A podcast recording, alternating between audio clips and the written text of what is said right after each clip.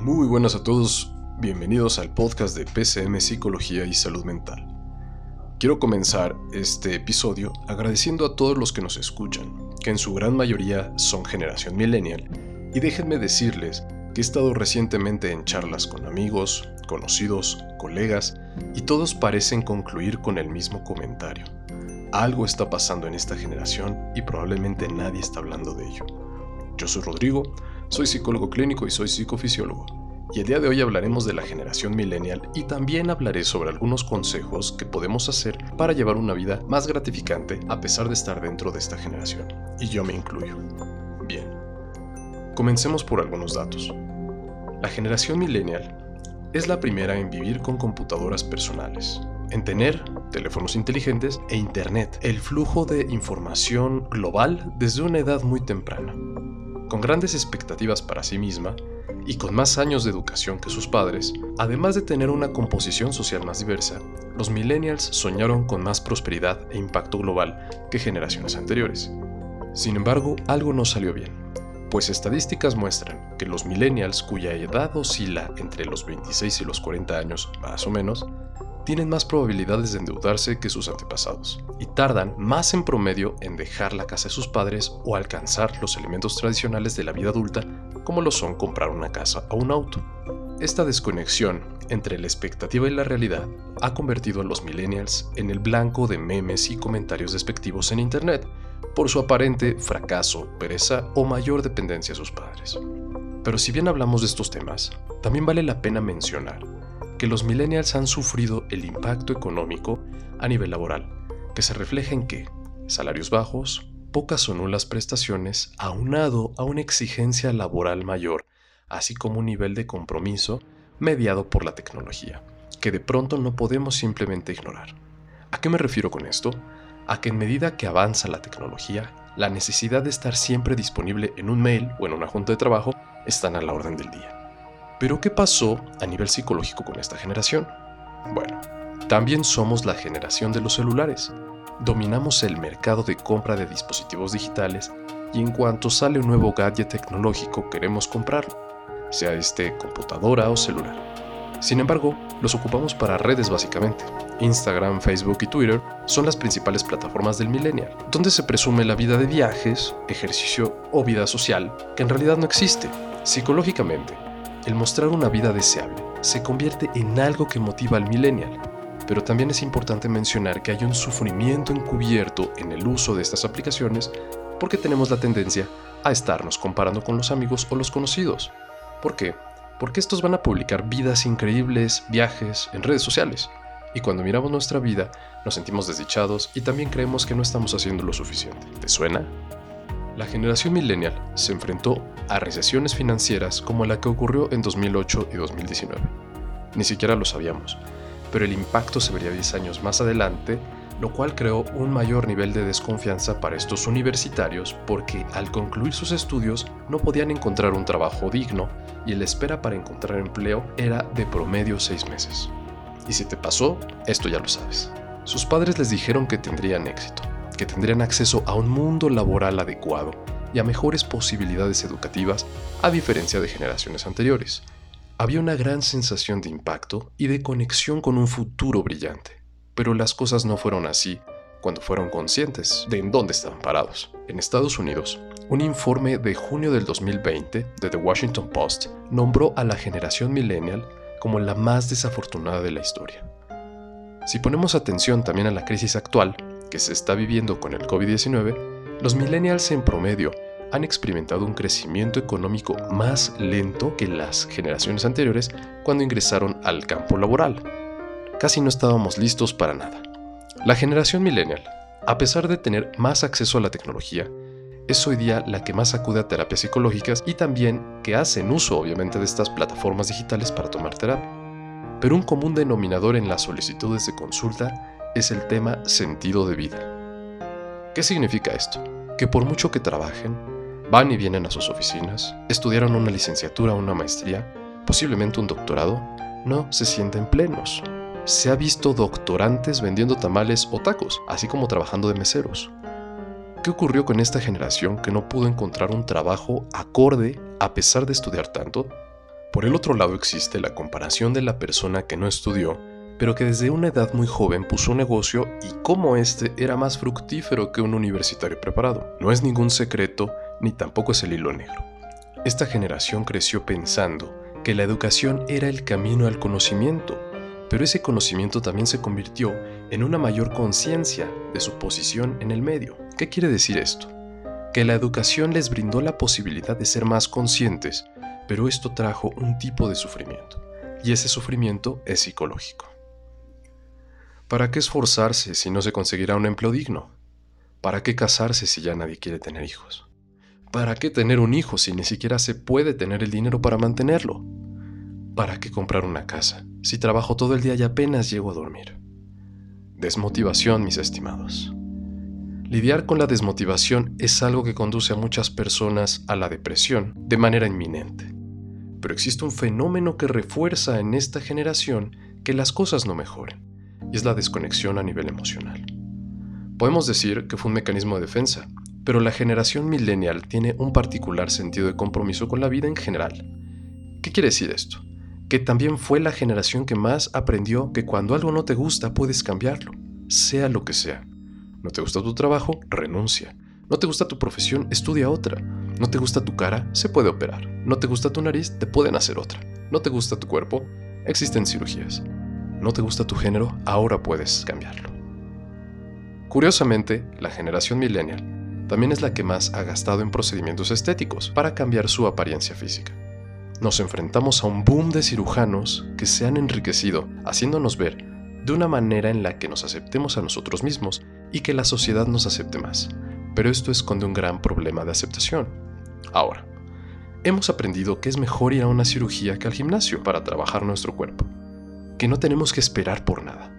Las aplicaciones de citas nos han enseñado que no debemos esforzarnos por ir a la cama con alguien, o que no importa si te gusta tu relación de pareja porque hay miles de personas esperando conocerte. La inmediatez también es algo que ha definido a los millennials. Ya no sabemos esperar. Todo lo queremos de inmediato. Un envío desde China, una compra por internet. Pedimos comida desde una aplicación porque nos da pereza caminar hasta el restaurante. Todo lo queremos en nuestras manos cuando lo queremos. Cuando tenemos que esperar sufrimos. ¿Te das cuenta del fenómeno que ocurre? Cuando se mezcla la incomodidad, falta de sentido de vida, desmotivación laboral, falta de objetivos en la vida, con el poco compromiso social, la dificultad para establecerse en alguna ciudad o en algún trabajo, con una persona que quiera lo mismo que tú, nace un proceso depresivo muy profundo del cual es difícil salir. Es como una espiral que no tiene fin. Más de una vez me han visitado pacientes comentándome todo esto que corresponde a su contexto, pero solo como un dato, quiero que sepas que la generación millennial es la que más se enfrenta a diagnósticos de depresión mayor. Si eres millennial y tienes un estado de ánimo deprimido durante la mayor parte del día, vas a experimentar disminución de intereses por actividades que te provocaban placer, pérdida o aumento de peso, insomnio o dormir en exceso, pérdida de energía, sentimientos de inutilidad o culpabilidad excesiva, disminución de la capacidad para pensar o concentrarse, esto podría ser que la persona esté generándose un proceso depresivo mayor. Es importante describir que es parte de algo que puede resolverse con algunos consejos que si bien no son la solución para toda una generación, sí pueden cambiar sustancialmente tu vida si eres un millennial y hasta este momento te has sentido identificado con algo de lo que mencioné antes. Antes de comenzar con los consejos, quiero ser empático con quien me está escuchando. Sé que no has tenido una vida fácil que has pasado por momentos de incertidumbre, por momentos donde no hay claridad, que has sufrido emocionalmente y que también te han hecho mucho daño ciertas personas. Pero no eres la única persona que se siente así. En estos momentos, la media global de edad es de 30 a 35 años. Hay mucha gente joven adulta que se siente como tú en ese porcentaje global y créeme que hay cosas que podemos hacer aún estando jóvenes. Bien, lo primero es reaprender la tecnología. Con esto me refiero al uso que le damos a los dispositivos tecnológicos. Si bien muchos de nosotros tenemos un celular, no muchos le damos un uso adecuado. Y por uso adecuado, me refiero no solo a ver redes sociales. Son medios de comunicación y tienen más de un uso. Quiero invitarte a que busques una aplicación de bienestar, ¿Como cuál? Hay una que se llama 21 Days y otra que se llama How We Feel. Estas nos ayudan a monitorear nuestro estado de ánimo o a formar hábitos, pero reaprender la tecnología tiene que ver con que te hagas las siguientes preguntas. ¿Qué contenidos consumo en dicha plataforma? Después de usar redes sociales, ¿me siento más o menos ansioso? Cuando no revisas tu celular por más de dos horas, ¿tienes la percepción de que te estás perdiendo algo? ¿Puedes aguantar un día sin celular? Es posible que te des cuenta de que el celular se ha convertido en parte de tu día a día, pero tampoco debemos darle más poder del que ya tiene por sí mismo. ¿Por qué? Porque eso nos va a estresar en exceso.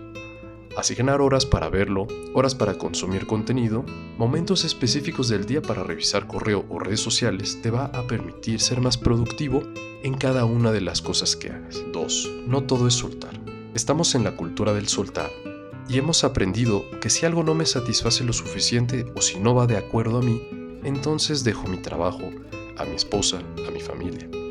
O me mudo a otro país, así de sencillo.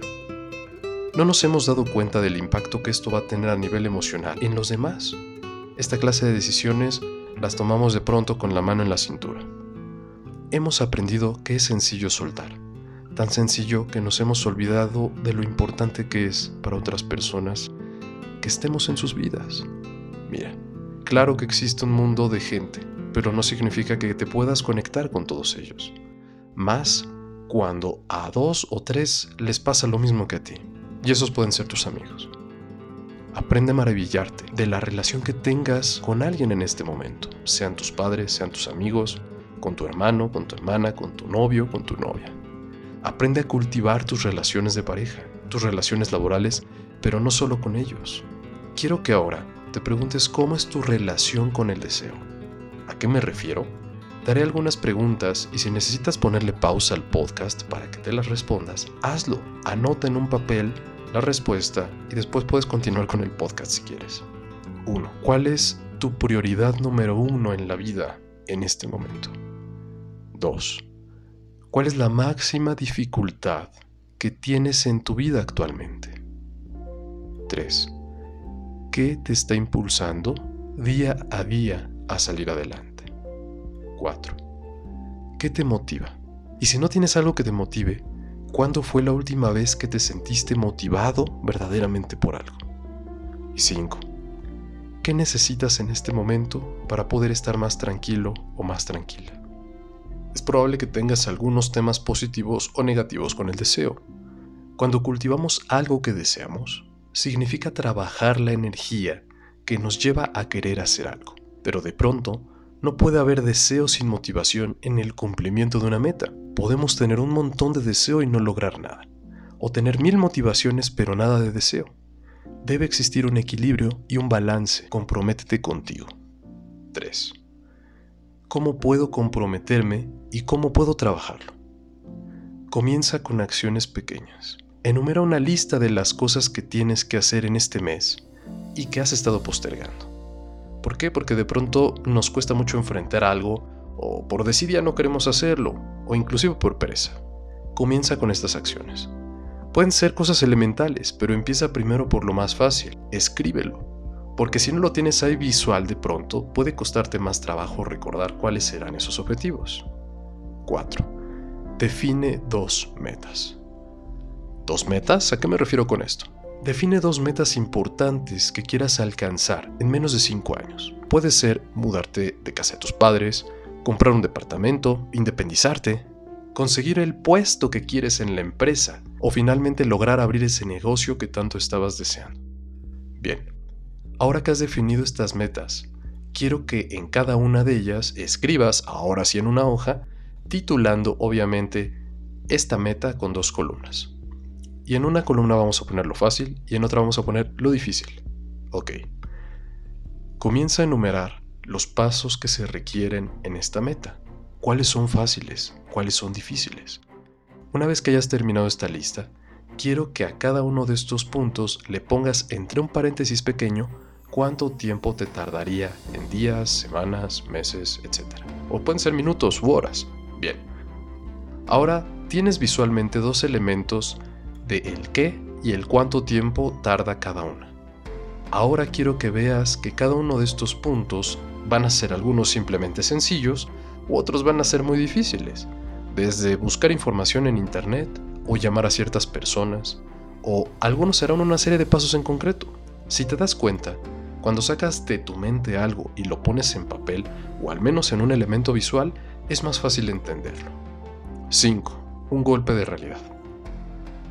Lamento decírtelo, pero tienes que saberlo. La vida es dura. La vida que nos tocó vivir no es fácil.